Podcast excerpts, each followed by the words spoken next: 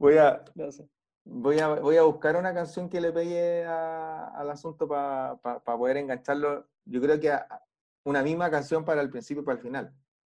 Sí, sí, pero algo, pero cortito, 10, 15 segundos. Porque hay algunas alguna intros que están dos minutos con la música ahí y es como, chucha, la hueá fome y empezáis a adelantar. Y después como que adelantáis mucho y empezó la conversación y ahí para atrás paja esa weá. sí. sí. Bueno, ojalá que tengamos como por lo menos un par de escuchas que, que, participen. Esa es la idea. Que... Bueno, la familia siempre, lo único. sí.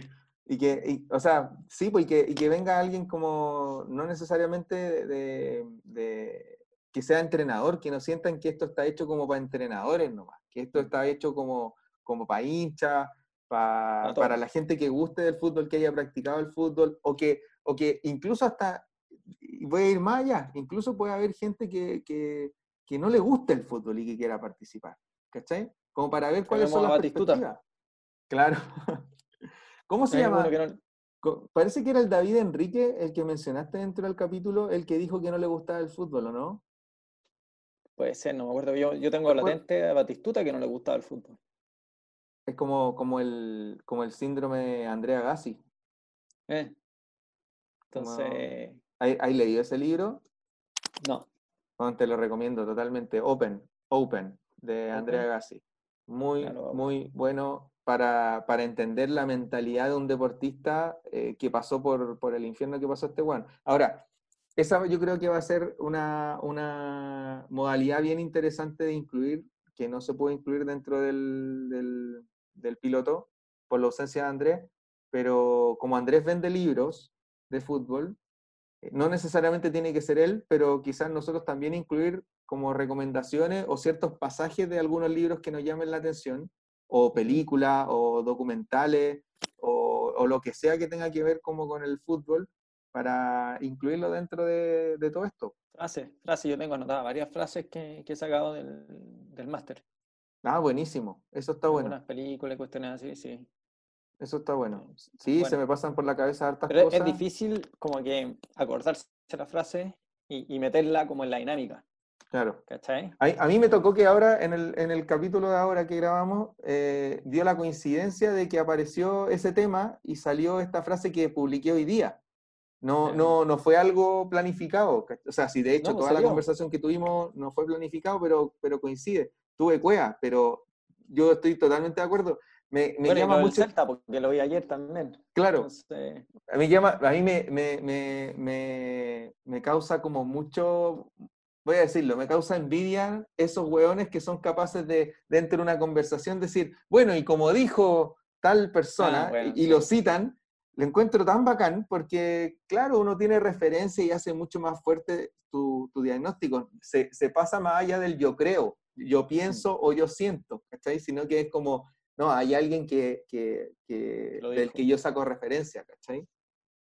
Pero espero que, en este piloto enganche, enganche a la gente, que, finalmente pase infiltrado, se transforme como en un, en un espacio entretenido donde no solamente nos pongamos a dar la lata con, con sistemas de juego, modelos de juego, ni cosas que sean netamente... Con historia, anécdota. Eso, eso y que, y que contribuyamos un poco a que desde nuestra tribuna poder desahogarnos también, porque e, es difícil encontrar ese espacio donde podéis sentarte a hablar de fútbol eh, tranquilamente, ¿cachai?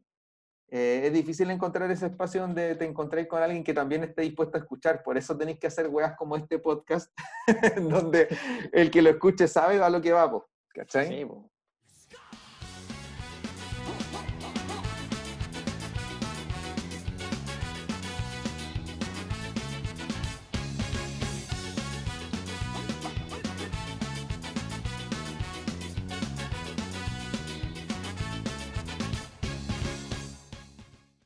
dicho sea de paso, aquí pueden haber tres entrenadores en un futuro o cuatro que vayamos a involucrarnos dentro de este, de este proyecto de podcast que además a paso a presentarlo porque este es el podcast que se llama Pase Infiltrado. Y que vamos a tratar de ir eh, actualizando en la medida de nuestros tiempos eh, para, para, ir conversando de ciertos temas y de ciertos, de ciertos asuntos que tengan que ver con el, con el fútbol de, acuerdo a lo que como, como, grupo que estamos detrás de este, de este esfuerzo, eh, nos parezca interesante compartir y que evidentemente también vamos a recibir, en el caso de tener algún grado de éxito y de, ser escuchados, la posibilidad de que ustedes mismos nos compartan su inquietudes y que lo desarrollemos de acuerdo a cómo nos parezca mejor hacerlo. Yo, yo ya empecé a grabar como para ver si es que sale algo de repente que no esté, que, que se pueda mostrar dentro de la edición, ¿cachai? Que pueda ser como una hueá chistosa o algo así, que pueda entrar dentro de la, de la línea, porque la idea no, es no hacerlo como, como serio ni darse mucho color, pero sí hacer, darse, ponerse serio y darle color cuando corresponda hacerlo, ¿cachai? Ya sí, sí te cacho. Y, y no sí, sé, pues, está bien, porque si no, una guay latera. Sí, pues, o sea, la, la, la, propuesta de la línea humorística que tiene DLT eh, está buena, ¿cachai? Eh, es, choro, entretenido. El, el formato de. aunque. Es también. Claro. Y como es súper informativo. El, es como irónico. Eh, sí. sí, pues como el, el formato de, de método Holland es como para ciertos momentos, pues, ¿cachai? Como cuando, que, era como bien plano y de repente bien como dedicado y profundo, pero para ciertos momentos, pues, ¿cachai? Que si no es como mucho color. Sí, no, porque si no se vuelve una clase, fome. Mm, eso. Eso. Eso, que, no se vuelve una clase el objetivo es ese, que no se vuelva una clase, porque también sería como muy, muy cara dura. Y vamos a ver si es que podemos resolver algunos problemas técnicos. ¿Ahora? Ahora sí. Ya, dale, ¿se escucha bien? No, ahora perfecto, perfecto. ¿Empezamos de nuevo? Sí, empecemos de nuevo. Hola, buenas tardes. Eh, Oye, eh, es súper interesante en todo caso, eh, porque vamos a hablar acerca de un tema que que quizás, claro, puede hablar mucho de la conducta de ciertos entrenadores, pero es súper em, también interesante incorporar aspectos que, en tu experiencia tuviste eh, en términos como internacionales para relacionarte con otros profesionales, de acuerdo a cómo se comportan o de qué manera también ellos están abiertos a eh, recibir o a, de plano rechazar cierta, eh, ciertas nacionalidades o ciertas, ciertas conductas, digámoslo así. Em, bueno, en mi experiencia, te voy a contar un poco de dónde, les voy a contar un poco quién soy. Em, bueno, yo soy kinesiólogo de profesión, eh, siempre quise ser entrenador de fútbol y terminé siéndolo, de hecho, una vez que salí de, de cuarto medio me fui a dar una vuelta a INAF para, porque era, eh, de acuerdo a lo que yo había investigado en ese momento, era y sigue siendo el único sitio que te puede dar la licencia aquí en Chile para poder ser entrenador. Entonces, eh, fui directamente para allá y me acuerdo de que entré hasta el fondo y no encontré a nadie que me diera información. eh, golpeé puerta, parece que había llegado justo porque después, ya eh, habiendo, sido alumno, me di cuenta de que había un horario en donde INAF estaba muerto, donde estaban o de, en horario de colación y no había prácticamente nadie. Y, y entré y no encontré, no encontré eh, ninguna solución, salvo un documento como un papelito que me entregó eh, casi que el portero de INAF. Y, y, llegué con eso a mi casa y me, me dijeron, ¿veis por este hoyito? ahora no veis nada, me dijeron. No, no me dejaron ser entrenador en ese momento, me dijeron que tenía eh, que buscar una carrera o algo que me, que me rindiera mejores eh, expectativas. Bueno, la, cuento corto, la cuestión es que terminé siendo kinesiólogo y una vez que ya me titulé, busqué la forma de poder eh, costearme la carrera yo. Entonces, Dentro de eso también hay pasos por divisiones inferiores, eh, hubo mucha participación deportiva en distintos clubes, eh, estuve metido desde siempre en el fútbol, desde etapas muy tempranas, entonces eh, toda esa pasión se fue concentrando en que evidentemente tenía que llegar el momento en el que me convirtieron en entrenador. Quizás no sabía y tenía súper poco eh, conocimiento respecto a la, a la, debilidad que tiene una persona que no viene del fútbol profesional eh, cuando te enfrentas a la posibilidad de encontrar o de, de, de, visualizar expectativas laborales. Eh, espérate, hay una pregunta. ¿Tú crees que sirve eso para los que no fuimos futbolistas, tener una carrera previa o tener conocimientos de otra área a la hora de ser entrenador? Mira, yo creo que, mm, yo creo que si, si hay algo que debo agradecerle a la decisión en que finalmente, más que decisión, fue obligación por parte de mis papás el hecho de que tenía que estudiar algo más. Eh, siento que me dio una perspectiva muy diferente a la hora de abordar el fútbol, porque, porque claro, uno no tiene, la, lamentablemente no tiene la, la experiencia de haber vivido el fútbol profesional eh, propiamente tal, donde toda esa experiencia claramente tiene un valor y, que no se puede desconocer. O sea, eh, enfrentarte a la circunstancia de jugar fútbol dentro de una cancha eh, transmitido por algún canal de televisión y enfrentando a un público numeroso, es algo que te llena de una experiencia que evidentemente algunos elementos son muy importantes y muy útiles a la hora de enfrentarte posteriormente al jugador. Pero siento que eh, a la hora de entender cómo va operando la lógica del, del, desarrollo y del crecimiento y la evolución del fútbol en términos de conocer otros aspectos que tienen que ver con manejo de información, con cruzamiento de datos, con intercambio entre, entre distintos niveles de conocimiento, con eh, investigación, con rigurosidad, con disciplina eh, de, aprendizaje, creo que tener una profesión te ayuda muchísimo, eh, te ayuda también para abrir el espectro de posibilidades, para encontrar nuevas soluciones e incluso para, para que finalmente tu manera de llegar al jugador tenga un abordaje quizás no desde desde la empatía de haber sido un colega, sino que desde entenderlo desde distintas dimensiones. Y, yo creo que eh, naturalmente tener una, una, experiencia profesional diferente te entrega otras herramientas que son muy complementarias. Yo creo que eh, negarse a eso, o negarse, o desde nuestra parte, desde los que no fuimos futbolistas, eh, quitarle valor a la, experiencia de, de quien jugó es igual de inaceptable que quitarle el valor al, al que ama esta profesión eh, viniendo desde un mundo totalmente diferente. Em, siento que, que, evidentemente mi conocimiento como, como, profesional de la salud y como conocedor también del movimiento humano me ha permitido entender lógicas muy interesantes del abordaje que tenga que ver como con el futbolista desde, desde esa dimensión en un inicio, pero también me facilitó la posibilidad de conocer eh, o intercambiar información con profesionales que me fueron nutriendo, como entender más rápidamente a un nutricionista, entender a un médico, eh, entender cuáles son las necesidades de lo que hablábamos anteriormente respecto a, a, las lesiones en el campo, a tener entrenamiento de primer auxilio o de, o de incluso eh, manejar situaciones complejas. Sí, totalmente de acuerdo. Aparte, una cosa que, se toca poco es el bagaje que uno tiene con el estudio.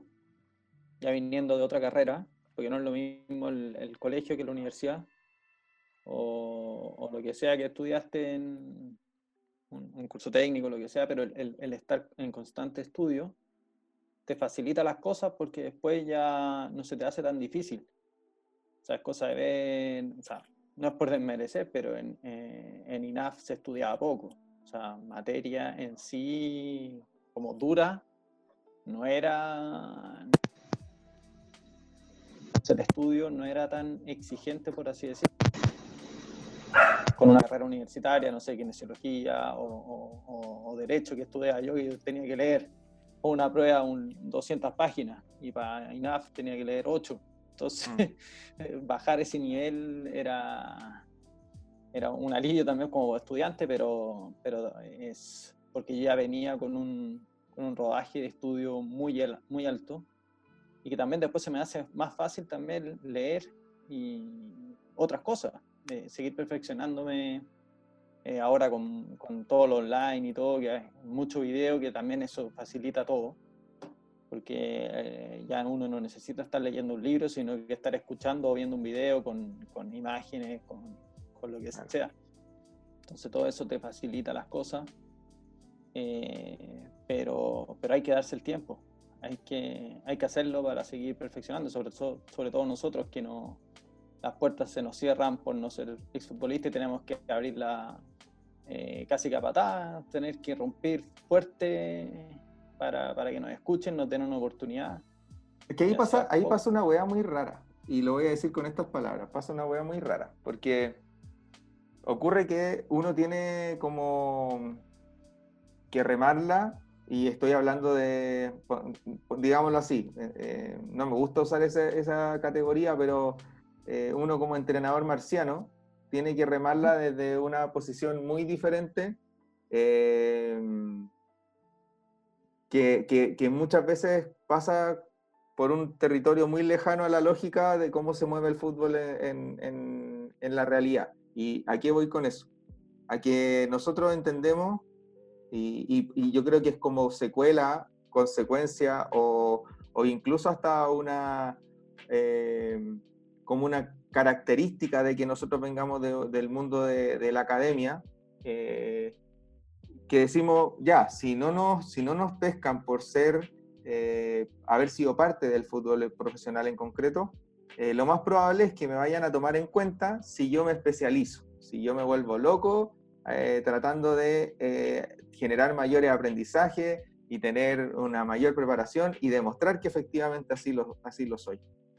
¿Y qué es lo que pasa cuando te enfrentas a eso? Eh, yo no sé si ha sido tu experiencia, pero he visto que, que, aún así, siendo lo especializado que eres y lo conocedor que eres, se te ningunea por eso. ¿Cachai? Como que quizás nos encontramos en un mercado en donde efectivamente, eh, no quiero decir la palabra mediocre, pero debe ser una palabra que tiene que estar muy cerca, debe ser un primo de mediocre la palabra que estoy buscando. Eh, en el sentido de que... Eh, es el, chaqueteo con el chileno. Mm, Porque yo me mm. acuerdo de haber escrito un, tweet hace tiempo, el 2017, en la época que Beñat salió campeón con Católica, que ahora no recuerdo bien, pero los primeros cinco equipos que estaban en los primeros cinco de la tabla eh, tenían entrenadores marcianos. Sí, me acuerdo de esa época. Ninguno chileno. Sí. Español, argentino, de cualquier nacionalidad, pero chileno no. Entonces, o sea, de a poco se está abriendo la puerta al marciano, pero no al, al marciano chileno. Mm. Ese es el, el problema. Y, yo estando afuera, a mí se me han abierto las puertas por el currículum. No, no te miran eh, la trayectoria como jugador, porque, no, bueno, pero tampoco te la, te la van a mirar. O sea, yo estoy acá de compañero ahora en España con un ex futbolista uruguayo que jugó en el Liverpool. Trabajamos en la misma categoría. Y imagínate, estoy con un, con un ex futbolista uruguayo y yo que no jugué nada, estamos en el mismo club, en la misma categoría. Entonces, eh, esta oportunidad en, en, Chile es difícil que te la den. Yo estoy en una sub-19, imagínate llegar a una sub-19 a, España, eh, no podría ni, ni, hacerla en Chile. O sea, llegar con, con toda la experiencia que tengo, eh, tocar la puerta, porque así fue. Toqué la puerta le dije, ¿necesitan entrenador? Eh, no, todavía no, pero te llamamos. Y me llamaron. no, es el te, llamamos de acá. No, no me llamaron de verdad. porque no tenían, porque no, no, iban a crear un equipo nuevo para mí. claro, claro. Pero, pero, pero encontrar ese cargo eh, acá, eh, yo creo que incluso me atrevo a decir que es bastante complejo ya para quienes están dentro del fútbol, porque finalmente entrar a una sub-19 es como estar a puertas de, de tomar un primer equipo en el caso de que se cayera el entrenador titular. Entonces, yo creo que, yo creo que eso es lo que, eso es lo que le ha hecho mal un poco al, al, proceso formativo eh, y creo que eso entra, y aquí podemos entrar en muchos territorios medios complejos de conversación, porque finalmente eh, el fútbol formativo debe tener profesionales, eh, el, que es lo, es lo, que yo creo y lo que lo sustenta muchos muchos profesionales también.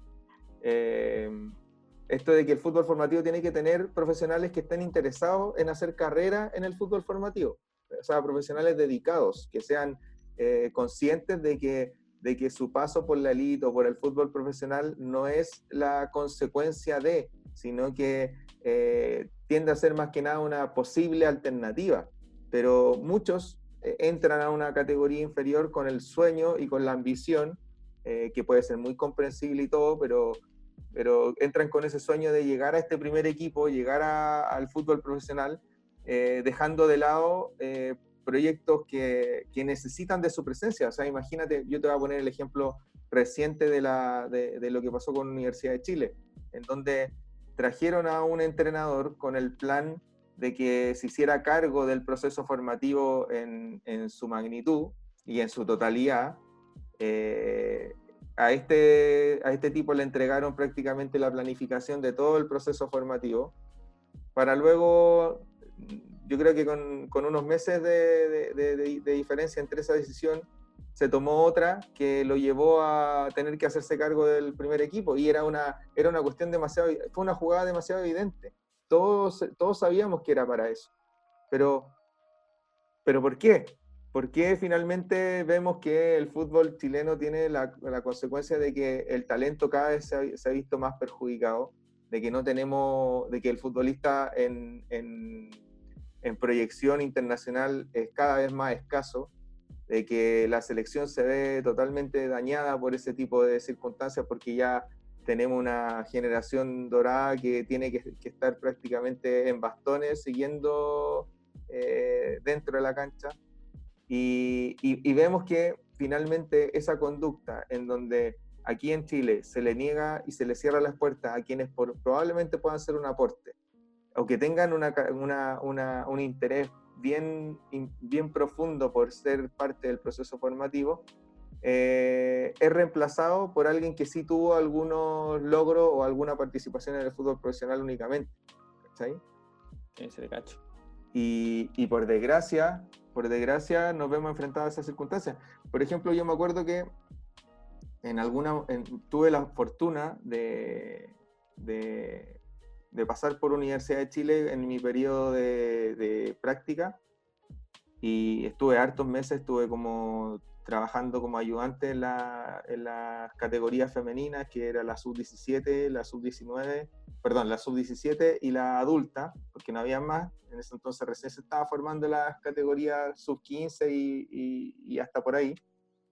Eh, y también con, con la sub-11 masculina.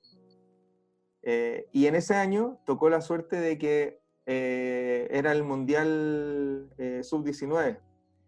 no sé si te acordáis. Que, que aquí en Chile se hizo el Mundial Sub-19. Entonces el CDA se prestó para, para que fueran, fuera territorio de entrenamiento para algunas selecciones. Entre ellas estuvo la selección de Nigeria, la selección de Croacia y la selección de Estados Unidos, si mal no recuerdo. bueno, evidentemente no eran cuerpos técnicos que hablaran español. De hecho, eh, no hablaban nada de español y la, única lengua eh, transversal era el inglés. Eh, entonces, me vi enfrentado a esta situación. Vi a, los tipos instalándose, llegando con sus buses espectaculares y, con, con sus equipos técnicos preparados para ir organizando la cancha, todo, todo lo que tenía que ver con el manejo previo al entrenamiento, los cuerpos técnicos numerosos y todo. Y yo observaba esto y veía cómo a mi alrededor, tanto los, jugadores jóvenes como los cuerpos técnicos de las categorías inferiores de la Universidad de Chile los miraban.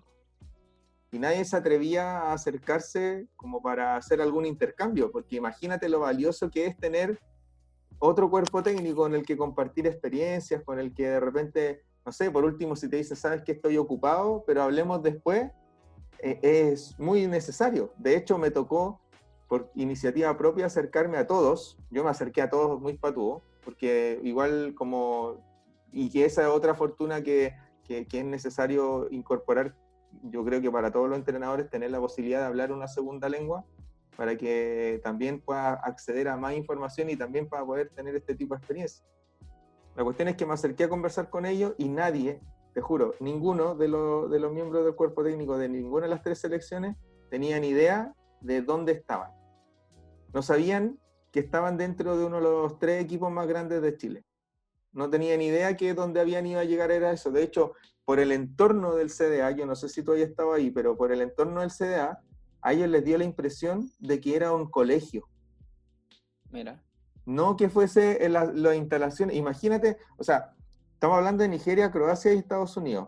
O sea, te creo que Croacia y Estados Unidos, Nigeria no sé, desconozco, pero... pero... Pero por lo que sé, por lo menos Nigeria tiene muy buenas instalaciones, no sé, la verdad no lo sé, pero todo ello, todos ellos decían, todos ellos decían eh, que esto era un colegio. O sea, la realidad a la que ellos se ven enfrentados en su día a día les sugiere que eh, un centro que, que, está dentro de los altos estándares aquí en Chile, como lo es el, Centro Deportivo Azul, eh, no te dice inmediatamente, oye, este, este, este es la UPO, eh, o este es Colo Colo, este es Católica, ¿cachai? Bueno, independiente de eso, me, tocó ver que, ningún cuerpo técnico, eh, ningún entrenador de otras categorías se acercó o tuvo la... Quizás algunos sabían hablar inglés, no lo sé, pero les daba vergüenza. Y, y yo, puta, como te digo, muy de patú, me acerqué a hablar con ellos y saqué eh, información y saqué contacto y cosas que, que, hasta el día de hoy conservo. Pero es lamentable ver que, que se desperdician oportunidades por, porque finalmente no tienen la preparación o porque finalmente no tienes tampoco eh, la voluntad de, de, garantizarte esa experiencia. Sí, no, es, increíble eso, lo, lo de la vergüenza de no atreverse a ir a hablar, sí, a ver, yo siempre digo, ahora no tengo nada. Si voy para allá y me dicen que no, que igual. Claro. Pero si es que voy y me dicen que sí, voy a ganar algo. Voy a tener un contacto, eh, voy a aprender algo nuevo, me puedo ver los entrenamientos, me pueden invitar a los partidos, qué sé yo, si uno puede sacar cualquier cosa de ahí. Y hay que aprovecharlo, hay que aprovecharlo. Yo también, yo me acuerdo cuando estaba en Chile, iba a los, a los entrenamientos de distintos equipos, Iba, fui harto a, ver a Recoleta de Marzuca, que me queda cerca de la casa. Entonces iba, iba, no me moraba nada. Porque digamos que tú, tú no estás en Chile ahora, pues no, no hay contado eso. Ah, sí, bueno. Llegué a Estados Unidos. Estoy en España, estoy en Madrid. Bueno, vine a estudiar a, un máster a Barcelona, al, al, del propio club. Y bueno, y ayer estuve en clase y quería meter ahí también lo que, lo que me contaron ayer, que el encargado de metodología del Celta de Vigo, que una de las cosas que hacen ellos es poner a los entrenadores del fútbol joven en la categoría que mejor se van a desempeñar, porque no todos eh, están hechos para dirigir una sub 8. Mira qué interesante. No todos están hechos para una sub 16. Entonces los van poniendo donde ellos más eh, pueden rendir y donde más cómodos se pueden sentir, porque no es lo mismo. y ellos lo ven porque hacen hacen el cambio. De repente te va a tocar una semana entrenar, si tú eres el de la sub 19, eh, te va a tocar una sub 12, una semana. Y tú vas a ir a entrenar ese equipo. Y una de las razones por las que hacen eso es porque muchos entrenadores dicen, este es mi equipo, mis jugadores. Y no es así. Mm. son, del equipos del club, jugadores del club, no son tuyos. Tú puedes estar varios meses con, con, los muchachos y puedes sentir un, puedes tener un sentido de pertenencia, no sé, pero no son tuyos. Entonces, para evitar eso, crearon este sistema de, de intercambio de entrenadores, pero no solamente por eso, sino que también eh, porque de repente tú le dices al jugador una cosa y el jugador no te entiende y no es capaz de entenderte. Y tú le estás diciendo, no sé, cualquier cosa, eh, tócala al al lateral y después pasa por la espalda, cualquier cosa. Y, el jugador no es capaz de entender con tu forma de explicar. Pero viene el entrenador de otro lado y te explica exactamente lo mismo, pero sí, de otra manera y tú lo entiendes. Entonces, ¿por qué no, no todos eh, las explicaciones que uno puede hacer le llegan a todos por igual? Mm. Entonces, mi forma de explicar le puede llegar a, no sé, al 50%, al 60% de los muchachos. Y viene otro entrenador, le explica lo mismo con sus palabras, con su forma de explicar, y le, y le llega al resto que no entendió. O, y así, entonces ¿Y, de, qué, ¿y de, qué, manera, de qué manera discriminaban ese tipo de, de, de estrategia? ¿Había alguna evaluación o, o, tenían como, no sé, me imagino que, que, había como un grupo supervisor que iba evaluando el rendimiento, la transmisión de este mensaje a cada categoría? ¿Cómo, cómo proponían ese, e, e, esa, ese criterio? O sea, yo creo que era más con, con el feedback. De, ah, de los jugadores, de los, propios jugadores. Decir, oye, no, con este entrenador entendí lo que el otro me quería explicar y quizás no se lo supe entender, no sé, debe haber eh, algún estudio detrás. Eh, si bien ayer no nos especificaron tanto a ese nivel, pero, pero me imagino que así. O sea, ellos cuentan con psicólogos, entonces, tanto para los jugadores como para los cuerpos técnicos. Oye, hay harto, tema, hay harto tema ahí en la inclusión del psicólogo dentro de los cuerpos técnicos. Yo creo que eso da para algunos capítulos más adelante. De hecho, incluso podríamos tener hasta invitados un par de psicólogos a, yo, estos capítulos. Yo tengo un psicólogo amigo que, que hemos trabajado juntos, también vino a, Barcelona a estudiar. Ah, qué buena. tiempo. Sí, y él hizo un máster de, de fútbol de, y él de entrenador, y él es psicólogo. Hizo un máster pero, pero para, es que él dijo... es que, te, te, das cuenta? O sea, o sea e, el, el, el, asunto es, y, y, yo celebro mucho cuando hay este, ese nivel de intrusión que le llaman en muchos casos, como que te volví un intruso. ¿Por qué, ¿Por qué tú como, como, como kinesiólogo querías estudiar algo en nutrición? ¿O por qué tú como, como abogado querías estudiar algo en fútbol? ¿Por qué? ¿Por qué no estudiáis algo en leyes y tú no estudiáis algo en, en, kinesiología? No, pues viejo, sí. El plan y lo que, lo que por lo menos yo creo que en eso estamos de acuerdo y es una de las razones por las que vamos a darle vida a este podcast, es precisamente porque nos damos cuenta de la, de, de la necesidad de entender el fútbol como un fenómeno altamente complejo y que requiere de un conocimiento abierto, amplio, flexible, de, de profesionales de toda la área y, preparados. O sea, no, tú, ayer los dos escuchábamos, y no vamos a decir quién, pero ayer los dos escuchábamos a alguien que decía que en el vestuario o, al, camarín eh, se cierran los libros y no, hay, no, hay, no es necesario estudio. Yo discrepo, no sé tú, pero yo discrepo 100% con esa, con, esa aseveración. Y me encanta... Que, el libro no, no entra al camarín. Al camarín, que ahí hay otra, otras habilidades eh, Cuestionable por decirlo menos. Sí. pero, pero, a mí me encanta eh, esa, me encantan esa historia de los profesionales que van en una línea y que, y que en algún momento se quiebran y que apuntan para otro lado. Como que, y, y, es yo creo lo más necesario en el fútbol, porque eh, no hemos dado cuenta con el paso del tiempo que los cuerpos técnicos exitosos y los cuerpos técnicos de elite han ido incorporando eh, la figura de distintas áreas y distintas visiones, porque tienes que dirigir a 25 personas, viejo, a 25 personas, y tenéis que sacarle rendimiento a esas 25 personas durante una temporada larga, que cada vez se hace de mayor competencia. Entonces necesitáis tener cubiertos aspectos legales, necesitáis tener cubiertos aspectos de eh, nutrición, de salud, eh, por sobre todo psicológico, de liderazgo y un montón de otras eh, cosas que, podemos ir desarrollando con el tiempo, pero negarse a esa posibilidad eh, creo que hace que tu visión como parte de un cuerpo técnico sea súper miope. Pues, bueno, mi amigo este Pepe, eh, él, su objetivo era poder entender la cabeza del entrenador.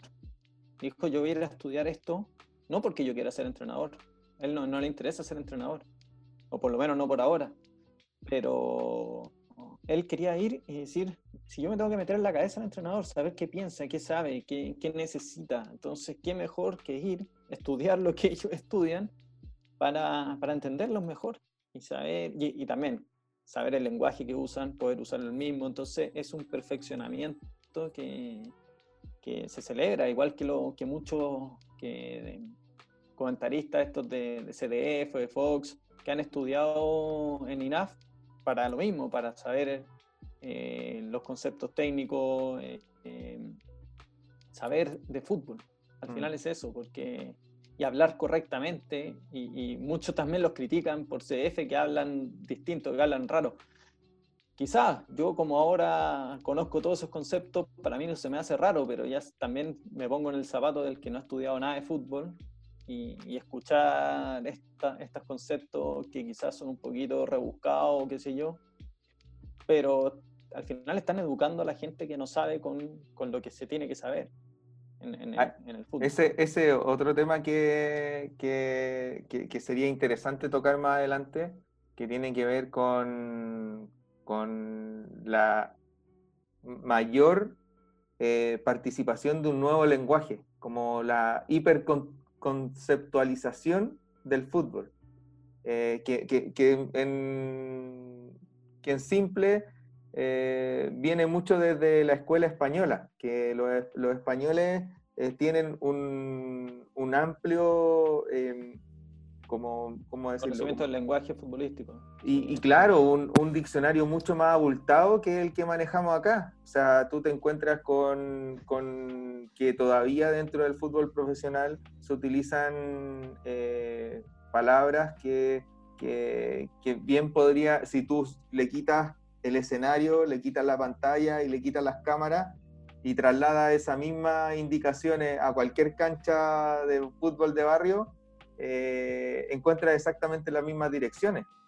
O, quizás eh, eh, puede que sea que, no, que, estoy subestimando mucho con lo que estoy diciendo, pero, pero el, el, uso de palabras mucho más complejas atemoriza o distancia muchísimo la discusión en, en, ámbitos como futbolísticos nacionales. Creo, creo que, que, ese es un tema bien interesante, como eh, hablar acerca de por qué se le llama de esta forma y por qué no de esta otra, eh, por qué, y, y, es la cuestión que a mí se me, se, me, se me prende inmediatamente, que es como, ¿cómo nos relacionamos nosotros como entrenadores de fútbol? A través de, de esta nueva conceptualización o, nos tenemos que referir de la manera en que pretendemos llegar al futbolista? ¿Cómo es que nosotros tenemos que manejar la información?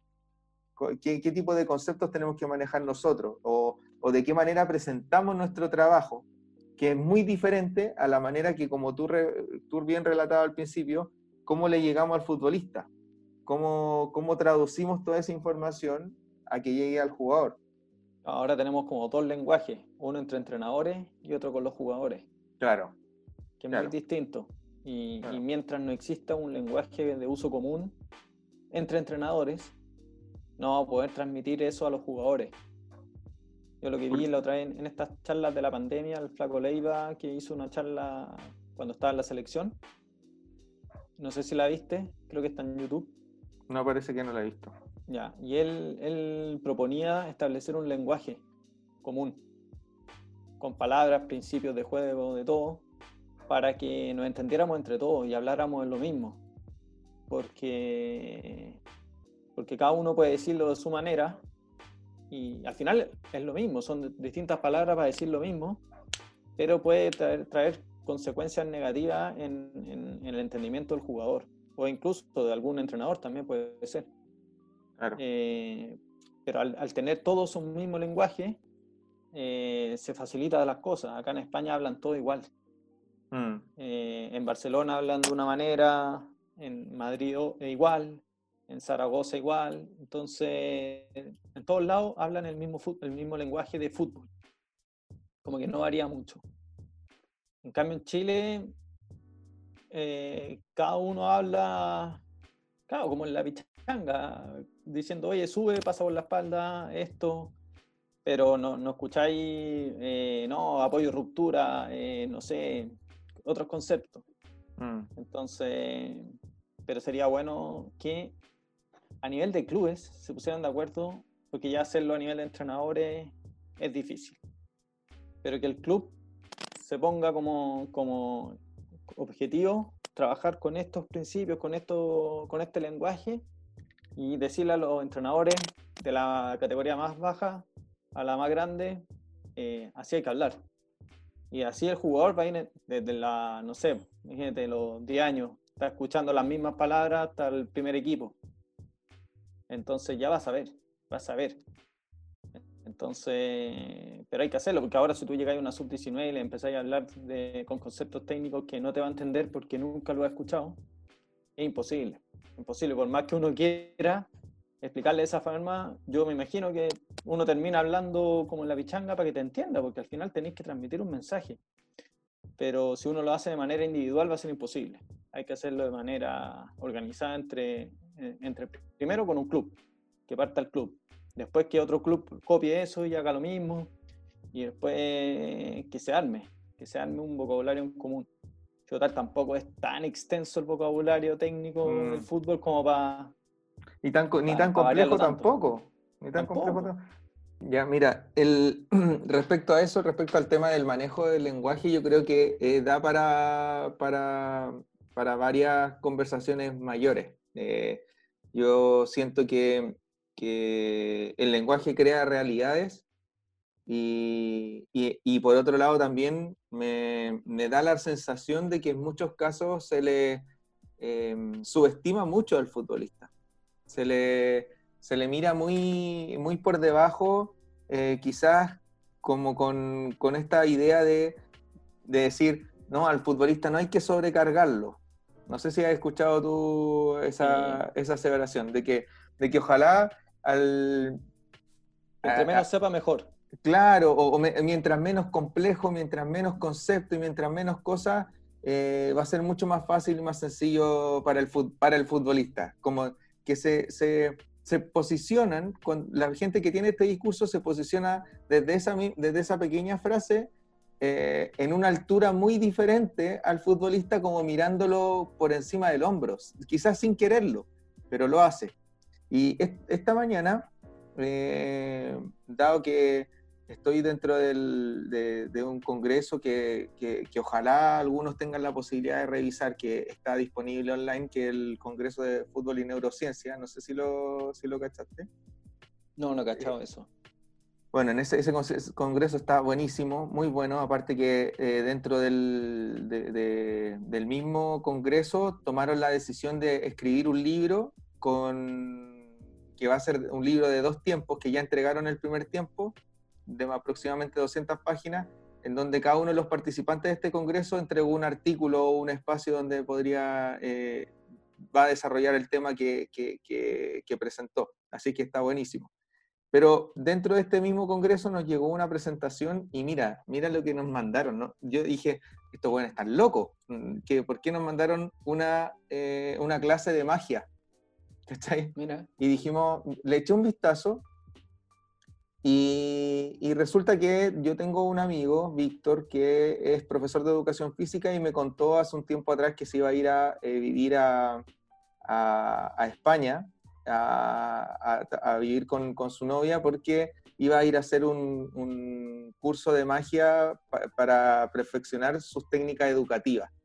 Y yo dije, qué choro, y se me cruzaron los cables inmediatamente y al final de la presentación de estos siete minutos de la clase de magia que te estoy hablando, se tiraron esta frase y que, que me causa mucha curiosidad que hayamos llegado a esto porque la, la, publiqué en, en, mi Instagram porque me gustó mucho que esto de si infravaloras las posibilidades de tus alumnos, infraeducas. ¿Cachai? Tiene mucho sentido porque si tú subestimas a quien le estás enseñando, entregándole pequeñas dosis o dosis muy bajas de lo que perfectamente podrían llegar a obtener, ya sea desde la estrategia, desde la técnica, desde la táctica y desde el mismo lenguaje, estáis preparando futbolistas con una eh, subcapacidad.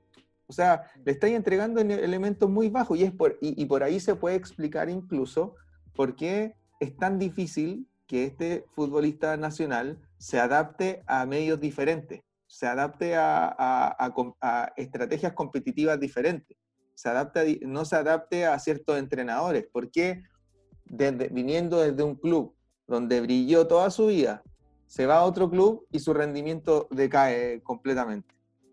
¿Por qué pasa eso? ¿Qué, qué, qué es lo que ocurre? Hay algo, porque yo lo podría entender si es que un futbolista da el salto y se va a un, a un club en donde no, no, no, tiene manejo del idioma o, o no tiene familiares o, no sé. El clima y claro. esas cosas afectan mucho. Y, y, yo lo, mira, te voy a contar como anécdota. Cuando me fui a, a Estados Unidos, New Jersey, una ciudad muy normal, muy parecida a Santiago, por así estilo de vida, porque es occidental, es una ciudad eh, normal, de playa. Entonces, muy, era como estar en, Viña, no sé, era como a donde me tocó estar a mí, era la casa, era así. Pero lo que me mató, el idioma no me mató porque yo sabía inglés y todo. Lo que me mató fue el que se oscurecía muy temprano muy temprano. Entonces, no sé, era tipo 5 y media, 6 y ya estaba oscuro. Y era cuestión así como que al principio ya, filo, pero de repente veis que pasaron 3, 4 horas y son las 10 de la noche. Y, sí, y sigue oscuro, y como que casi la mitad del día está oscuro. Y tú decís, chucha, esta weá como que te depre. empieza a bajonear. Que depre. Sí, mm. demasiado depre. Y es una tontera porque es la luz del día. Imagínate por, el detalle que, que, me afectó. Y bueno, porque también fui en, en, en otoño-invierno. Entonces era la época en que, iba a estar así. Pero, pero igual, o sea, un futbolista que llega, no sé, a Rusia, me imagino, no sé, algún país así con, también con el clima, la nieve, qué sé yo, ese, todo eso te afecta, te afecta y mucho. Y, y, ahí está, buena esta conversación porque siento que están saliendo muchos temas que podemos tocar más adelante y que, ojalá, si, si prendemos con esto, tener al profesional que pudiese guiarnos un poquito más respecto al manejo tanto como del trato como de los mismos conceptos, ya que estamos hablando de las palabras, como eh, qué es lo que tenemos que esperar y, y, qué es lo que ocurre en ese tipo de circunstancias, porque siento que bueno, ayer tú me mandaste un artículo que hablaba acerca de la humanización del fútbol, que, el fútbol va para, transformarse en algo eh, como más humanizado. Nosotros debatimos un par de, líneas respecto a que si efectivamente tiene, tiene sentido hablar de, de humanización, eh, que no vale la pena llevarlo acá al podcast, pero, pero lo que sí vale la pena decir es que eh, y creo que sí ahí guarda mucho sentido en esta conexión que de a poco, porque ha ido a pasos muy pequeños todavía, eh, con el lado de las emociones, de, con el lado de, de, incorporar el aspecto psicológico, con el menosprecio que muchas veces tuvo la actividad con respecto a, este, estos dos conceptos, que es lo psicológico y lo emocional, donde eh, era muy visto, incluso me atrevería a decir que, que, en algunos niveles sigue siéndolo, eh, era muy mal visto eh, exponerte dentro de ciertas problemáticas psicológicas, o era muy mal visto tener muy a flor de piel tus emociones. Se suponía que tú como futbolista eh, tenías que rendir y si no rendía era un cagón o, o era un, eh, un tipo que no está preparado o un gallo que no puede llegar a la elite. Pero, eh, ¿qué tan cierto puede llegar a ser eso? ¿Qué tan cierto puede ser que alguien que, que, tenga este tipo de problemática o dificultad en el manejo de ambas no pueda ser eh, tratado o no pueda ser llevado a un proceso que le permita conducir de manera apropiada esa, esa, esa circunstancia? O sea, llama mucho la atención que llevemos lleve tanto tiempo el fútbol como historia y recién ahora en 2021, bueno, 2020 digamos por el año que ya pasó, eh, sea tan novedoso hablar de la emoción, sea tan novedoso hablar de, o siga siendo novedoso que alguien tenga un psicólogo deportivo dentro de las filas. Mm. Entendiendo también que como tú y yo eh, sabemos, el psicólogo deportivo no es el que está sentado, el que sienta a los futbolistas en el diván ni el que está preocupado de qué tan locos están, sino que tratan de sacar rendimiento eh, con respecto a estas variables psicológicas que tienen que ver con, con el entusiasmo, la motivación, el liderazgo y un montón de otras variables también. Pero finalmente, ¿Mm? El psicólogo está como para. Ha estado hace muchos años en el fútbol, pero está como para los problemas. Claro. Que, que, siempre sonaba como. No sé si te acordáis del caso de Gary Medel, que lo, que lo, lo, enderezaron, por así decirlo, cuando estaba en la inferior católica, por todos los problemas extrafutbolísticos. Y como que para ahí sale, ahí sale el psicólogo, como que para solucionar esos, esos problemas. Entonces, y, no para, claro, el tema de la motivación, el tema de la emoción, todo eso como que es muy de ahora, pero es parte del área de ellos. O sea, ellos se manejan en todo eso y, hay que darle la oportunidad de poder estar ahí, estar en el, en el día a día, no que esté el, el, viendo desde afuera, desde lejos, viendo los comportamientos de los jugadores eh, sino que adentro, que converse con ellos, que participe, que, y que no sea una dinámica, ya hoy día les toca con el psicólogo y hacen un trabajo de, no sé, coaching o cualquier cosa así. No mm. se trata de eso. Porque ahora también, a mí, no sé, el tema del coaching que está agarrando mucha, mucha bola, mucho, que se habla mucho, sí, está bien, es útil, pero no es lo único. Y de repente hay algunos que te lo venden como, es como lo mejor del mundo y que aquí se te solucionan todos tus problemas. Y, no sé si están así, no creo. No. Espero que no. Porque no. Sí, yo creo sería muy fácil. Yo creo que, yo creo que igual ahí hay hartos temas que podemos tratar en un futuro con un, con un psicólogo o con varios, porque sería ideal también tener eh, la posibilidad de, de, contar con la participación de distintas visiones, porque deben haber muchos psicólogos que apuestan por, no sé, te voy a mentir, eh, que apuestan por la programación neurolingüística, algunos psicólogos que apuestan por el coaching, algunos psicólogos que apuestan por la evaluación y el proceso, qué sé yo.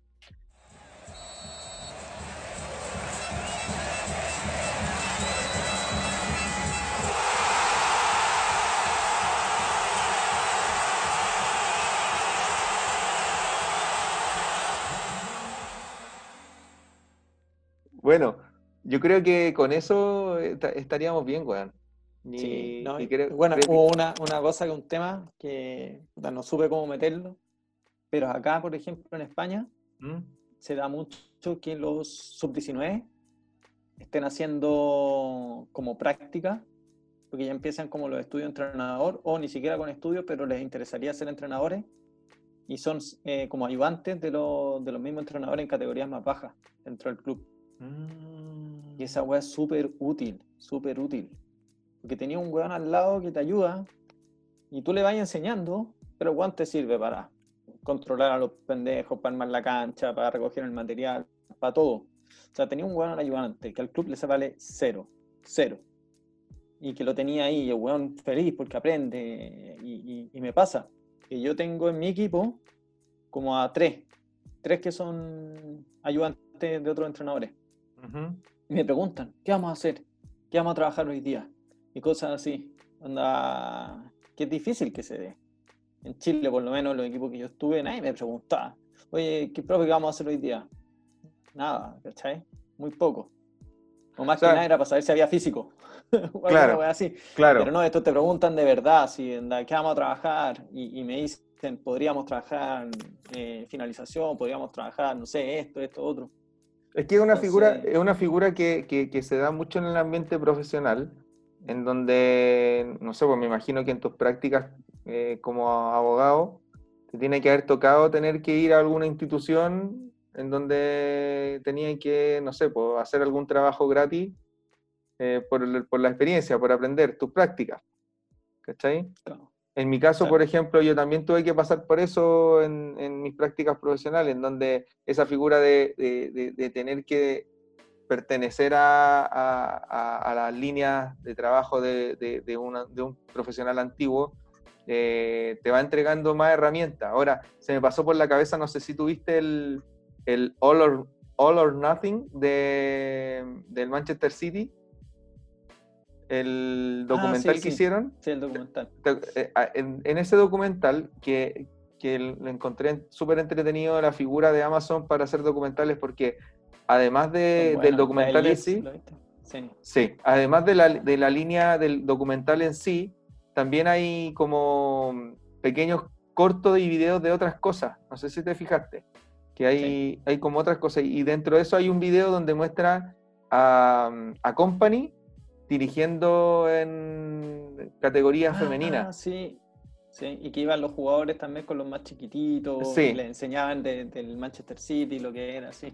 Eso, entonces, o sea, todos hablan de que el Manchester City, por, la, por las plata eh, árabes y todo lo que se quiera, eh, por el petrodólar y toda la cuestión, como que no, no, es un club con identidad o es un club que, que se, que, que, se ha gestado desde, desde esa tribuna, desde los petrodólares, pero finalmente hacer ese ejercicio como el que tú estás diciendo respecto a que hayan jóvenes dentro del mismo club que, que estén interesados en, en, aprender, genera identidad, genera esta sensación de, de, apego, de, de, al final, emoción. El, el, objetivo del club es tener entrenadores de la casa, exjugadores que, que pasaron por todas las categorías y después son entrenadores.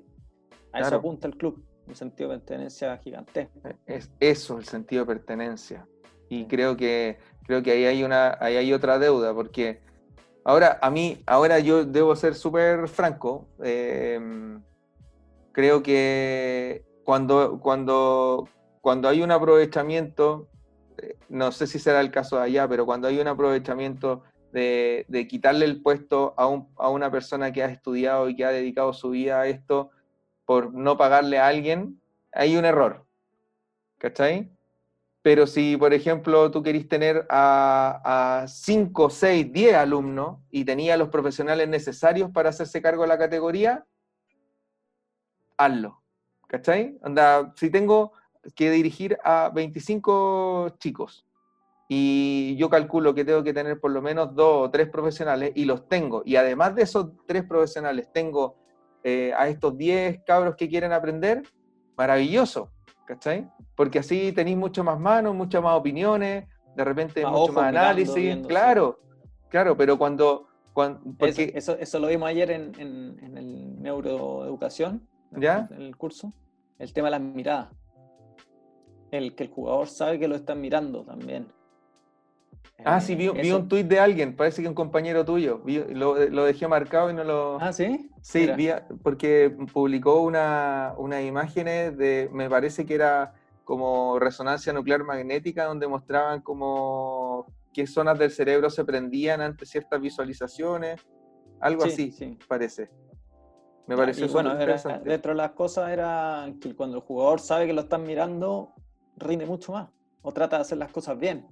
Y cuando uno se da vuelta empieza a huear. ¿Te suena Isaac Oriol? Isaac Oriol, no. Hoy, porque dice, hoy en el máster profesional en fútbol del, Barcelona hemos ah, Isaac, con... Isaac es el encargado de metodología. Ah, ya, porque ahí dice, hemos contado con la presencia del doctor en biología y profesor de investigación de genética de la Universidad de Barcelona, David Bueno, para hablarnos, entre otras cosas, del poder de la mirada.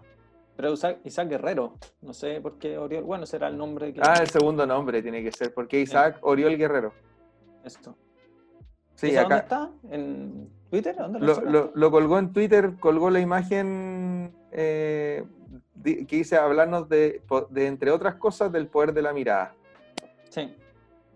Y dice, escribe, una, escribe una frase. Lo primero que buscamos de pequeños es comunicarnos con la mirada. Aprovechemos esto dentro del contexto del cerebro social para su uso en el entrenamiento. Mira, hay hartas cosas ahí. De hecho, te voy a contar otra cuestión más. Em, en, este, en el contexto del, del, Congreso de Fútbol y, Neurociencia que, del que te hablé, eh, aparecieron distintas charlas post partido que le llamaron, que fueron las charlas después del Congreso, donde invitaron a los distintos profesionales que, que estaban, eh, eh, que presentaron durante la jornada. Y bueno, en, una, eh, en un Zoom tuvieron a un, a un oculista, a una arquitecto, una arquitecto, tenían a un preparador físico, tenían un psicólogo, tenían a un ingeniero, de, ciencias civiles, eh, eh, doctorado en matemática, tenían a un periodista, ¿cachai? O sea, tenía ahí una dimensión gigante de otros profesionales ¿Y por qué te traigo esto? Por lo del oculista, por la, importancia de la visión para determinar si es que finalmente este futbolista va a ser capaz de estar, de estar o no dentro del alto rendimiento. Es que es cuático todos los estudios y también acá nos han mostrado cómo, cómo estudian al futbolista en todo, en todo, en todo. Es increíble cómo le sacan la foto, pero de todos lados, lo del oculista, de, cómo se maneja las redes sociales, de todo.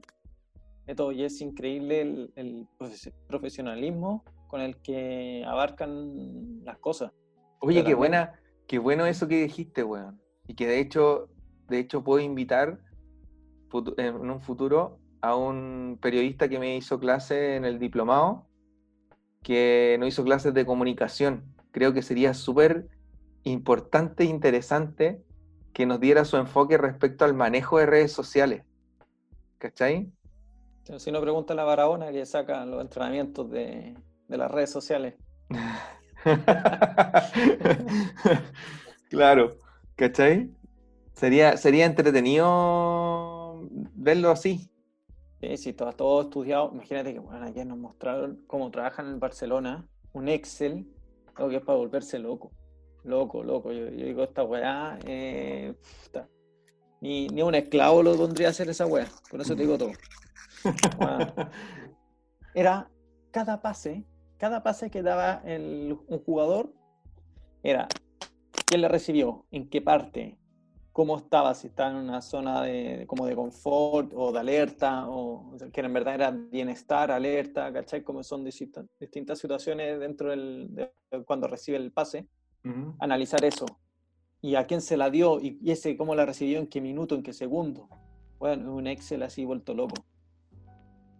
¿Y cómo, cómo metiste esos datos? Sí, chucha. Bueno, a mano. A mano, o sea, analizando el video y tac, tac, tac, tac, Excel. Sí, sí. Vaya, pa, pa, pa, concha tu madre, sí, decía, la weá, ¿y para qué? Para después tener, weón, un resumen.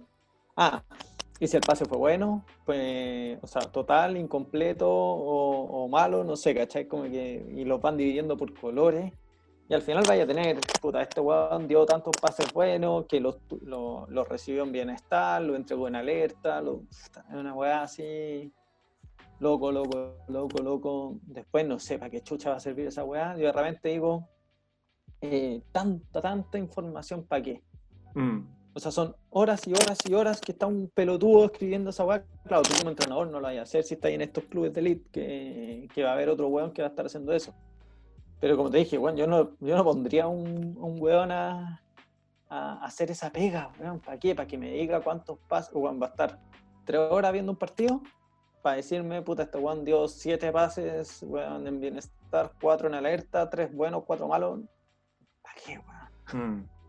¿Para qué? Es como una pérdida de tiempo. Ese otro, ese es un tema también, y van saliendo uno a uno, el tema de, los datos, de, de, qué manera, porque la explosión de información, eh, bueno, eh, era entendible igual, el fútbol recién ahora está incorporando de una manera mucho más acuiciosa eh, el manejo de información para poder tomar decisiones que aún todavía está en periodos súper precoces, sobre todo acá en Chile. Em, a nivel internacional y a nivel de elite ya es algo muchísimo más avanzado. No, y, imagínate que hay transferencias de hueones así, pues crack. Claro. Doctores en, no sé, en computación, porque te hacen unos programas que te analizan. Bueno, hay muchos programas que ahora te, te analizan muchas cosas solo, que automático. Sí. Que muchos de esos datos que eran pajeros que uno tenía que estar, weón, ahí cliqueando todo, ahora con la tecnología del GPS, con, no sé, las cámaras, todo es rápido. Pero antes no era así. De hecho, no sé si... el weón que inventa esos programas es un genio, pues, weón. Sí, pues no sé si cacháis este, a, esta empresa que se llama Holosip. Holosip. ¿Te suena o no? No suena, no. Es una, es una empresa que... El logo pueda... De ahí, te, de ahí, te, voy a mostrar algunas cosas, pero esta empresa le pertenece a un jugador en ejercicio de la segunda división de España. el compadre que juega en el Real? No estoy, no estoy seguro. Este, no, ¿cómo se llama? No me acuerdo cómo. Que no está Barbón.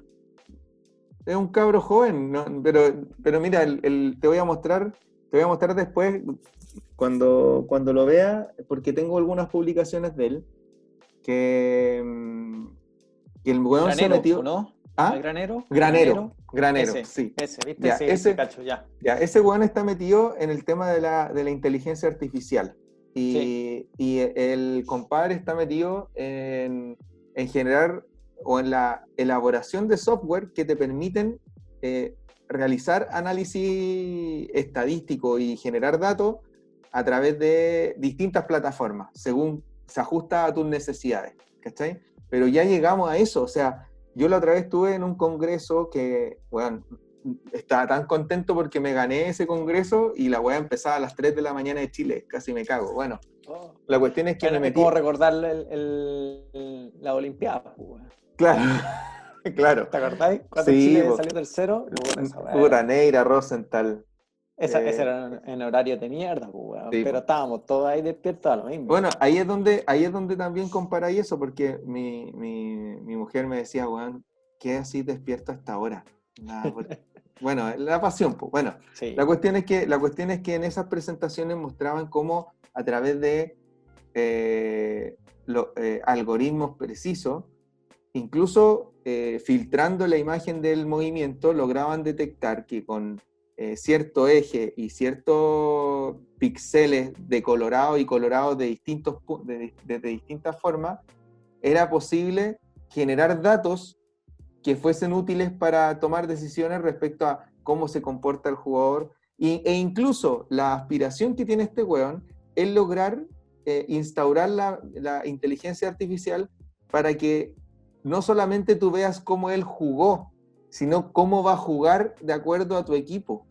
¿Cachai? O sea, ¿cuál, es cuál, es el nivel, ¿cuál es el nivel de proyección de éxito que tiene su rendimiento de acuerdo a traerlo de ese contexto e insertarlo en el tuyo? ¿Cachai? No, y hay, hay hueones que putan en el Liverpool o en clubes grandes que son hueones que no ven ningún partido. No les gusta el fútbol, no ven fútbol, ven números, ven datos, mm. ven estadísticas y los locos te recomiendan fichar a este jugador, a este entrenador, y así llegó Klopp al Liverpool. No sé si te mandé ese, ese link. Sí, sí lo vi, sí lo vi, sí lo vi. o sea, vos decís, madre, estos weones que nunca han visto en su vida jugar a un weón y te el dicen, modelo, va a rendir acá. El modelo Moneyball. ¿Cachai esa película? Sí, pues. El modelo Moneyball, pues que, que obviamente tiene tiene esa cuota. El fútbol, el fútbol es muy distinto al, a, otros deportes porque es tan improbable todo. Sí, pues hay mucha incertidumbre. sí, sí, mucha incertidumbre, entonces imposible decir va a pasar esto si puede, puede ganar el Alcorcón al Real Madrid, pues, ¿cachai? Son claro. que puedo decir, chucha, eh, que improbable, pero pasa.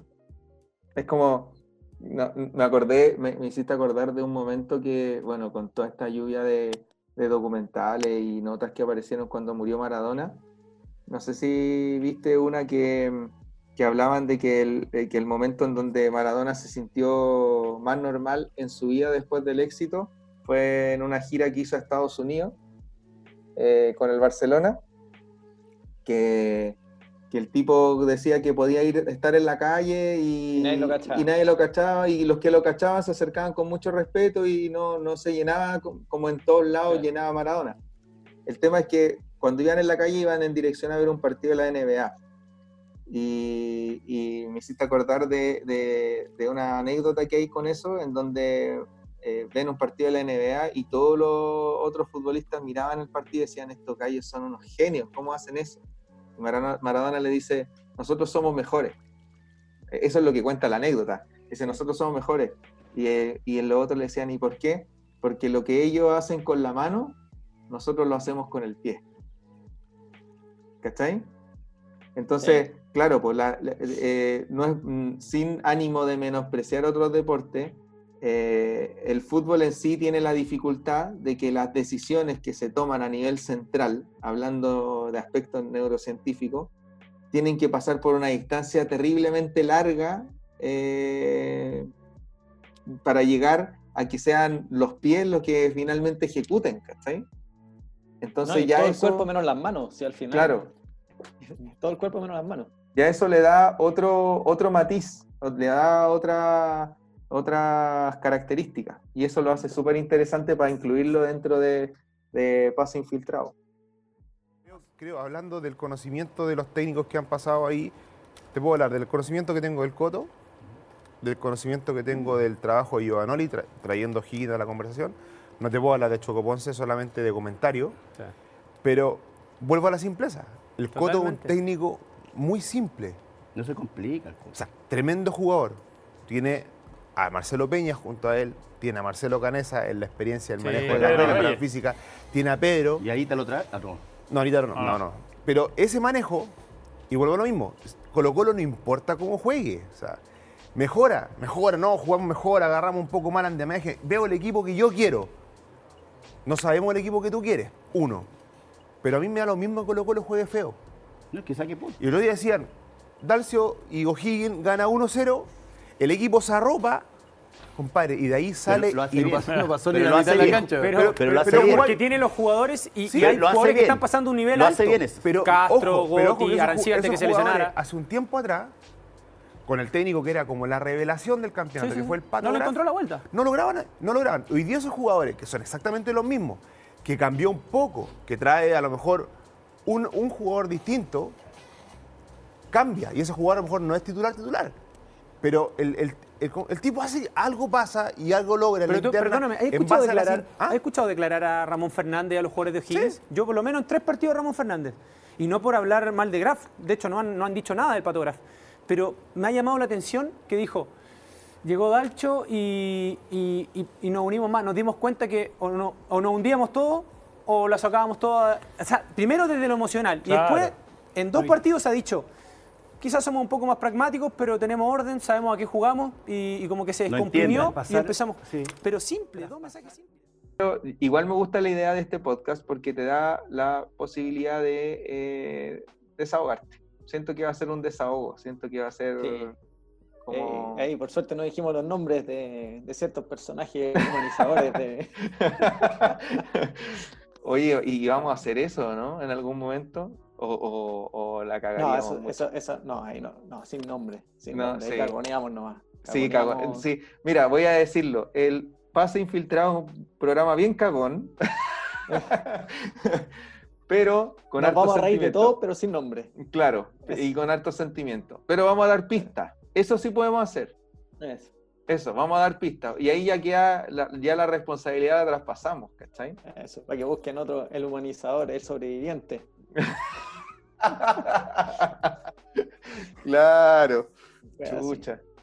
Eh, nosotros teníamos un tema y, creo que sería interesante llegar ahí para, darle a este piloto eh, una, visión o, más o menos hacia dónde nosotros eh, apuntamos respecto a cómo vemos el fútbol y cómo vemos la función del entrenador propiamente tal. Porque este tema, y me interesó mucho cuando lo propusiste, eh, es, parte de este tabú, es parte de este, de este cuestionamiento constante que se da en nuestra realidad. Yo no sé si, si eso sea así en otras dimensiones. Yo he escuchado charlas internacionales donde no hay miedo a decir desde dónde, desde dónde nacen las pasiones, pero acá en Chile cuesta tanto encontrar entrenadores que digan, yo soy hincha de este equipo, yo soy, a mí, yo nací y me crié y, viví el fútbol desde, esta, desde este amor, desde este primer amor, como decíamos ayer. Eh, partamos sincerándonos. Totalmente.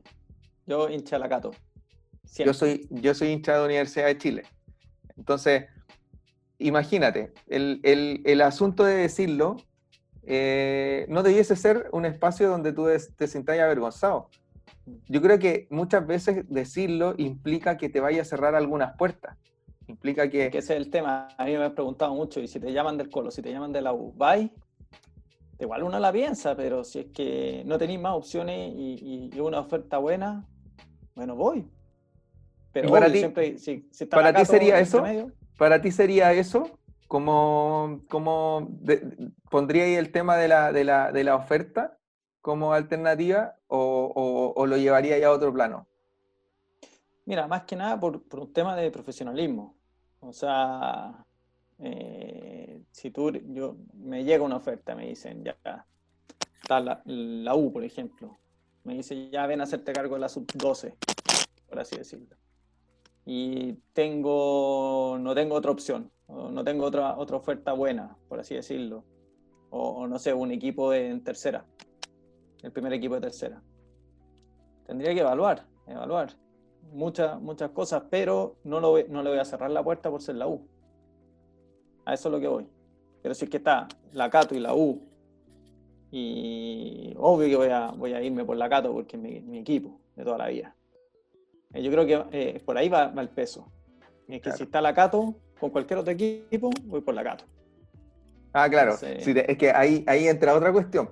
Entra como pues, la balanza de oportunidades. ¿Cachai? Por ejemplo, claro, yo te entiendo. Si es que si es que en algún momento te ves la encrucijada de tener que decidir entre, entre ese equipo que, que te hace vibrar desde siempre a otra oferta, eh, incluso hasta probablemente si la oferta es buena del equipo rival y la oferta de tu equipo no lo es tanto, eh, evidentemente tus emociones van a, van a contrarrestar un poco el beneficio personal por sobre el beneficio pasional, que es si me voy a poner el buzo y voy a ser parte de la institución que amo. O sea, creo, que, creo que juzgar eso sería eh, súper injusto. Creo que, que tener, que, cuando alguien decide por aquello, eh, creo que debiese valorarse dentro del, dentro del ruedo y dentro del, del círculo de entrenadores. Pero por donde yo creo que, que, que por lo menos con la vista de la perspectiva del tiempo, eh, ha ido cambiando un poco mi discurso, en que yo también de plano, por este sentimiento de hincha, me hacía eh, en ese primer momento decir, no, yo no voy a estar, yo no voy a aceptar aunque me llamen ahora a dirigir este, este, este club por ser... Uno, todo, es que todos empezamos así. Claro. En verdad, con todos los que empezamos la carrera de entrenador en su minuto dijimos, no, ni cagando, me voy al Claro. yo, te, yo, te, voy a contar una, yo te voy a contar una anécdota que no sé si sea tan bueno contarlo, pero lo voy a hacer únicamente para refrescar, eh, o sea, no para refrescar, sino que para fortalecer un poco cómo cambia uno de perspectiva con el tiempo y cómo uno madura, eh, o cómo uno también va entendiendo que la experiencia te va dando otra manera de ver las cosas, que uno tiene derecho a vivir de sus propias contradicciones y de también evolucionar. Cuando estaba en el proceso de, conseguir prácticas profesionales, eh, mi, ambición siempre fue tratar de llegar a, a, clubes bien establecidos. O sea, mi sueño era llegar, ojalá, a tener alguna pasantía dentro de la Universidad de Chile, pero si no era así, siempre me hubiese gustado estar dentro de un club que no fuese una escuela de, de, fútbol, ¿cachai? O sea, e, eso estaba dentro de las posibilidades, tú podías estar dentro de una escuela de fútbol y acreditar tu práctica, pero no era mi intención, siempre quise estar dentro de un club. El asunto es que me esforcé mucho por eso y busqué alternativas y, y, tocó que en un momento tuve la, la, suerte de toparme en el lanzamiento de eh, un libro que hizo un amigo que se construyó con el tiempo, eh, de la primera biografía de Pellegrini, que no fue la de, la de Sagreo, sino que fue la del, la del Pato, el Patricio Abarca, eh, y él invitó a esa presentación a Arturo Salá. Y dentro de esa presentación, eh, bueno, terminó la presentación, hablaron del libro, qué sé yo, bla, bla, bla, y dieron la oportunidad de dar preguntas.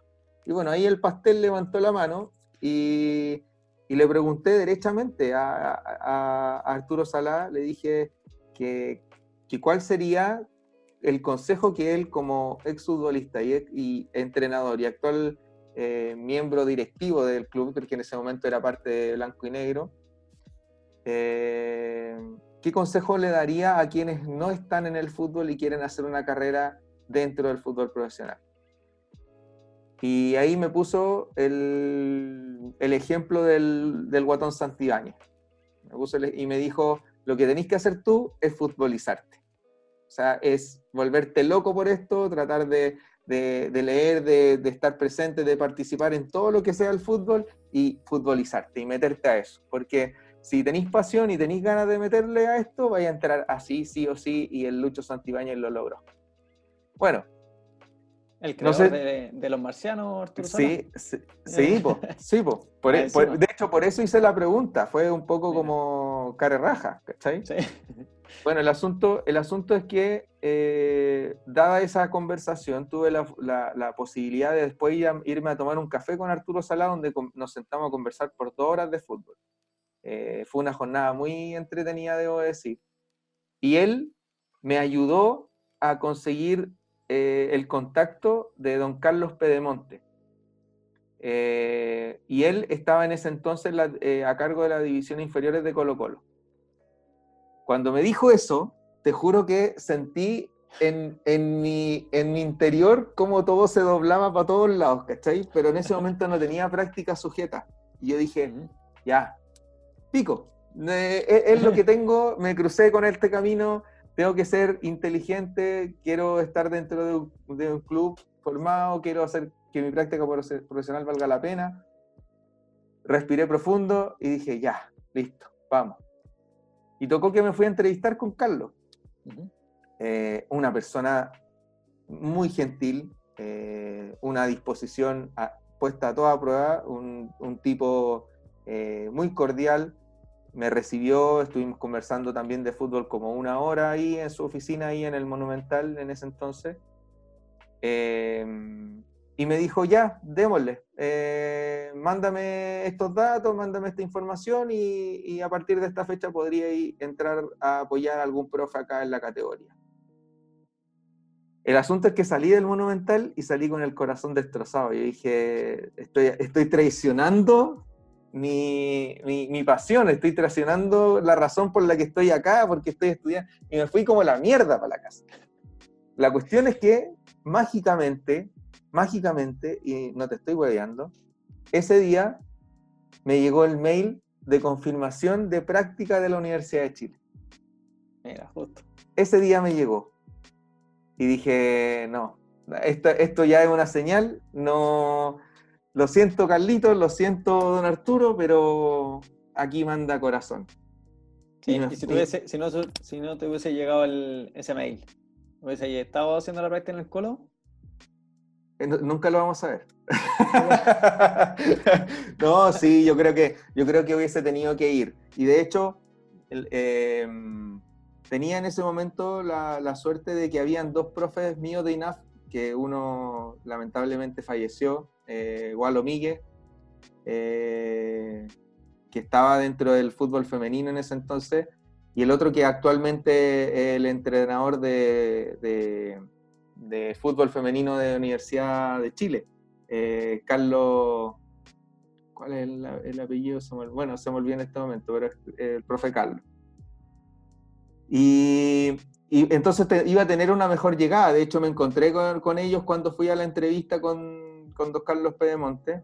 Y me dijeron, no, ven, weón, métete, donde aquí, voy a estar conmigo, voy a estar conmigo. Bueno, la cuestión es que no hubiese sido tan desagradable, pero pero hablando un poco de, cómo empezó esta conversación, claro, uno tiene esos sentimientos de hincha flor de piel que, te anulan otras otras decisiones y que te hacen como, no sé, optar por, por porque en el discurso digáis una huevada que finalmente en la práctica probablemente no, no, sea tan así, ¿cachai? Porque es muy difícil y lo veo como casi imposible, a menos de que sea un entrenador reconocido y con grandes resultados y de éxito, que en la mesa tengáis dos ofertas de dos clubes grandes y que sean rivales uno con otro, en donde tengáis que decidir cuál es mi pasión, ¿cachai? Sí, pues eso al final es eso. Uno decide por, por dónde el corazón te tira. Ahí, pero nada, o sea, yo creo que gran parte de la gente que no dice de qué, de qué equipo es por el temor a la reacción de, del entorno. Porque yo me acuerdo, es cosa de ver los casos de los futbolistas. Porque hay muchos que son, que son hinchas de un club y lo dicen, lo dicen, y en algún minuto de su carrera les toca estar en el equipo contrario. Eh, y, no son pocos. Entonces, y que, que los pifea a la hinchada, que, que los trata mal y todo. Pero muchos de esos casos también al final, no sé, me acuerdo de ahí Enrique, capitán de Colo Colo, eh, figura máxima, y le terminó retirándose en Católica. En Católica al principio lo, lo puteaban, lo puteaban, pero él en base a rendimiento se ganó el cariño de la hinchada, o, por lo menos se quitó las pifias de encima. Así tanto como, creo que llegó a ser capitán en algún minuto de Católica, si no me equivoco. Entonces, en base a rendimiento. Al final, eh, yo, creo que, yo creo que lo ha pasado pésimo al principio, pésimo, pero al final con su esfuerzo, su trabajo, logró dar vuelta la, la situación. Pero hay muchos que no dicen de qué equipo son precisamente para evitarse ese, ese, ese momento incómodo al principio de, de, de decir, ah, tú a ti te gusta este equipo y venía acá, no sé qué, cualquier weá, y, más encima del, del, equipo donde te fuiste también te van a putear, entonces te putean de todos lados. Eh, y al final parece ahí ser un árbitro. te putean de todos lados. Ahora, ¿qué, qué, qué, es lo que, ¿qué es lo que crees tú respecto a, a, a convertirte en hincha del equipo en el que trabajas? Yo creo que eso se da. Yo creo que se da. Porque uno quiere ganar uno quiere ganar. Que, que muchas, veces, muchas veces cuando uno dice o comparte esa, no, yo soy hincha de este equipo, yo, yo vengo de acá, pero me dice, me enamoré de este equipo.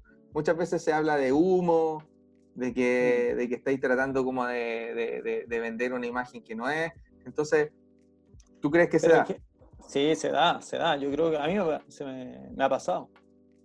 Me ha pasado con los clubes acá en España donde estoy, que estuve primero en, el San Fermín en una sub-16 y, siguiendo la muerte, imagínate jugar en el fútbol manager con ellos.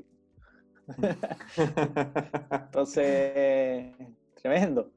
Entonces estoy con ese equipo y después cambié al, Oña de San Chinarro, que es donde estoy ahora, y, también fiel a, muerte. Todavía no me hago una partida de fútbol manager con el Oña, pero, pero ya, ya se viene. Oye, ese, ese otro tema que podríamos dejar en carpeta para más adelante, que nos contí, porque los nombres que estáis dando no son de clubes que sean conocidos, pero que son clubes establecidos que contratan a su, a su cuerpo bueno, imagínate que la primera oferta que tuve de, de ser entrenador de una sub-16 fue en el Parla, que el Parla es un club conocido acá, que estuvo un tiempo en tercera, eh, y, y, que hablar de tercera allá no es lo mismo que hablar de tercera acá. No, para nada. Pero la tercera, bueno, era un club conocido porque aparte eh, Benítez salió de ahí. Mm, mira. Y hay un par de jugadores que estaban en el Real Madrid que también salieron de, esa, de esas inferiores. Entonces... Es un club eh, respetado. es un club respetado. Club respetado, pero me queda la chucha. y pagaban poco. Entonces. Era difícil. pero claro, ellos usaban su nombre, porque dentro de España son un equipo reconocido, importante, y, la primera oferta que tuve fue ahí. Claro, o sea, en el fondo es una vitrina, es una, una, buena vitrina, una mm. vitrina, una muy buena vitrina, porque está en un club importante. Y eso, imagínate, recién llegado a España me, me ofrece un club así. No mm. sé, imagínate no sé, un club con historia de Chile eh, que esté en categorías bajas, pero con historia me ofrezca. Tricolor de Paine. Eh, me ofrece. Mm. Del Imposible. O sea, y encima viniendo de otro país, ¿cachai? No sé, como que yo imagino, me imagino, o sea, sin desmerecer, pero conociendo la cultura del chileno y sudamericana, no sé, que llega un boliviano a, a Chile de entrenador y te dice, hoy quiero trabajar acá, no te pescan. Porque está esa, esa, esa cuestión de mirar en menos al, al, vecino, al de al lado. Oye, y ojo, ojo, que ese es otro tema que se nos va a venir más adelante, quizá en el próximo, hablar de la, de la, de, la participación que va a tener el, el City Group en el fútbol boliviano, que no es menor decirlo. O sea, la llegada al, al Bolívar va a ser algo que va a remecer el fútbol sudamericano a mi juicio. O sea, ya están en Uruguay. En Uruguay, sí. Ya están en Uruguay. Eh, yo creo que es cosa de tiempo para que lleguen al fútbol brasileño incluso al chileno. Eh, bueno, Red Bull ya está en, Brasil. Mira, mira. Entonces, yo creo que ya es, cosa, es, cosa de tiempo que estos grandes grupos que están eh, apostando por aumentar su margen de, impacto futbolístico de acuerdo a una filosofía, porque el Red Bull ya se está constituyendo como, como lo mismo que el, el City Group, en donde... Pachuca también no claro, que. Claro.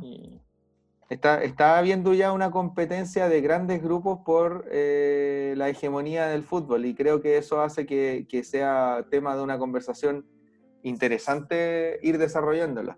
Ahora... Hemos sacado hartos temas. Sí. El fútbol tiene un componente emotivo, tiene una connotación cultural en este país, que a mí me hace pensar, a mí, a ¿eh? mí te pido que respetes mi postura, que San Paoli, si es hincha de River, no puede dirigir a Boca. Yo lo pienso. Si vos no lo pensaste, respeto. Para mí no. Eh, si me demuestran una, una, cara en donde yo veo que mi trabajo es respetado, en donde veo que, que, que hay un, una pasión, que hay un fervor, que hay una, un respeto por, por, por, todo lo que tiene que ver el fútbol, va a ser inevitable que yo me enamore de esa institución, sea cual sea.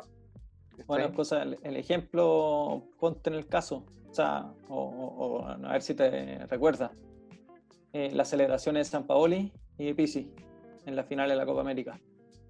Muy distintas las dos. Y los dos jugando contra su país. Sí. En una final. Y le ganan la final de Copa América a su país.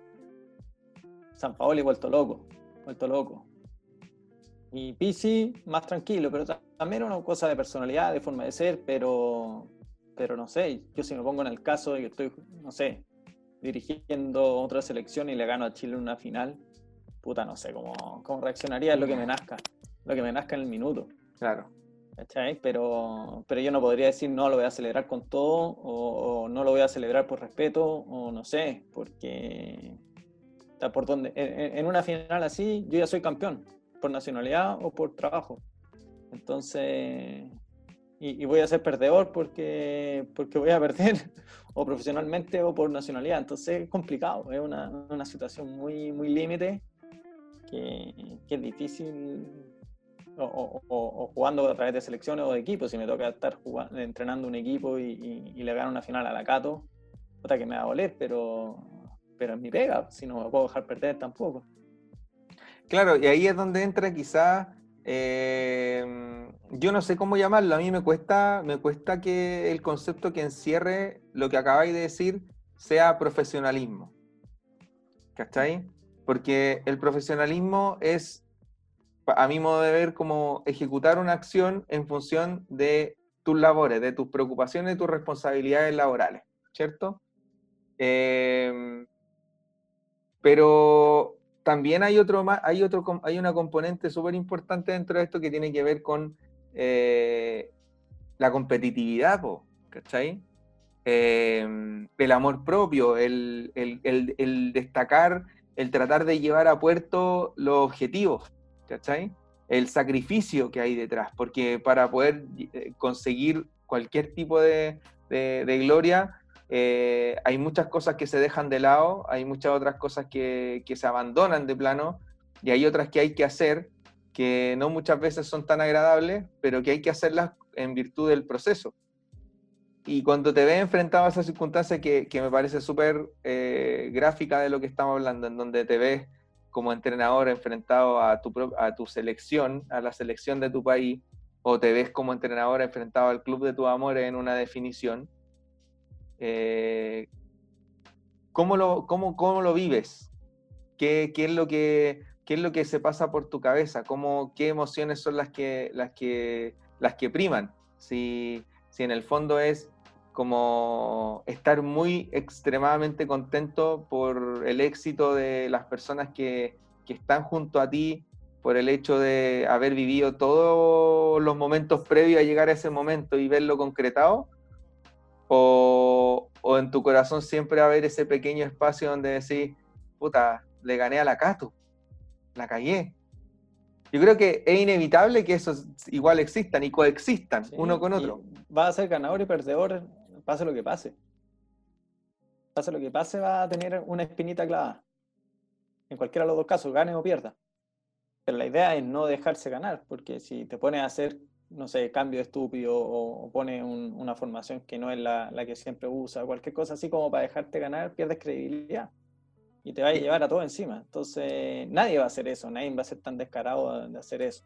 Y ahí yo creo que entra otro, entra otro, otro componente que puede ser tan o más importante que, que esta variable de la pasión inicial, porque yo creo que cuando, cuando hacía algo como lo que tú acabas de relatar, en donde decís, no voy a, por, porque yo amo a este equipo, poniéndolo en el caso, porque yo amo a este equipo, no voy a, voy a tratar de jugar para atrás. Eh, en ese momento tú estás destruyendo, estás minando el, el, amor primario, la pasión primaria. Si nosotros nos metimos a esto no porque amábamos la U o la católica, nos metimos a esto porque amamos el fútbol. Claro. Y, el, y, el fútbol finalmente el que, el que, al que tenéis que respetar desde cualquier posición en la que te encuentres. O sea, ya sea futbolista, entrenador, ayudante, canchero, eh, en el puesto en el que te toque estar dentro del fútbol tenéis que tener como, como, como, dimensión máxima el fútbol, eh, cuidarlo y, y ser súper fiel a los valores que que fueron los que aprendiste tú desde el juego. O sea, si, si para ti el fútbol significa que es totalmente válido, si para ti el fútbol significa ascenso económico, bien, no hay problema con eso. Si para ti el fútbol significa eh, hermandad, compañerismo, trabajo en equipo, vívelo. Si para ti el fútbol significa resultado, está todo bien también. Hay tantas maneras de verlo y de jugarlo como de entenderlo.